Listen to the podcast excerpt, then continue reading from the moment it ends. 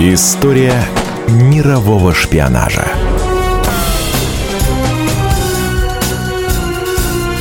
На радио «Комсомольская правда». Лето 1929 года. Сотрудницу военного министерства Германии Ренату фон Нацмер вызвал начальник. «Перепечатайте, пожалуйста, вот эти документы», — попросил он Ренату и передал ей папку с грифом «Совершенно секретно».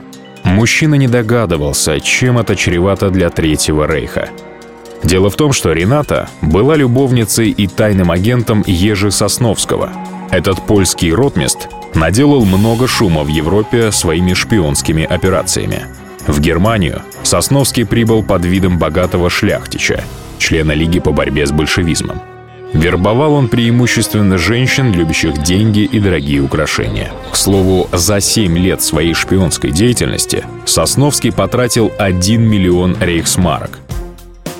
Когда Рената фон Нацмер передала Сосновскому секретные документы, он понял, что в его руках план А. О такой удаче можно было только мечтать. Ведь в нем говорилось о развертывании германских войск на границах Польши и Франции с последующими боевыми действиями.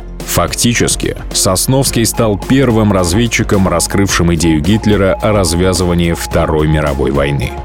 Однако в польском разведцентре не поверили в подлинность документов.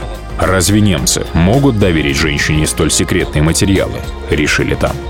В итоге ценнейшую информацию в Варшаве отправили в архив.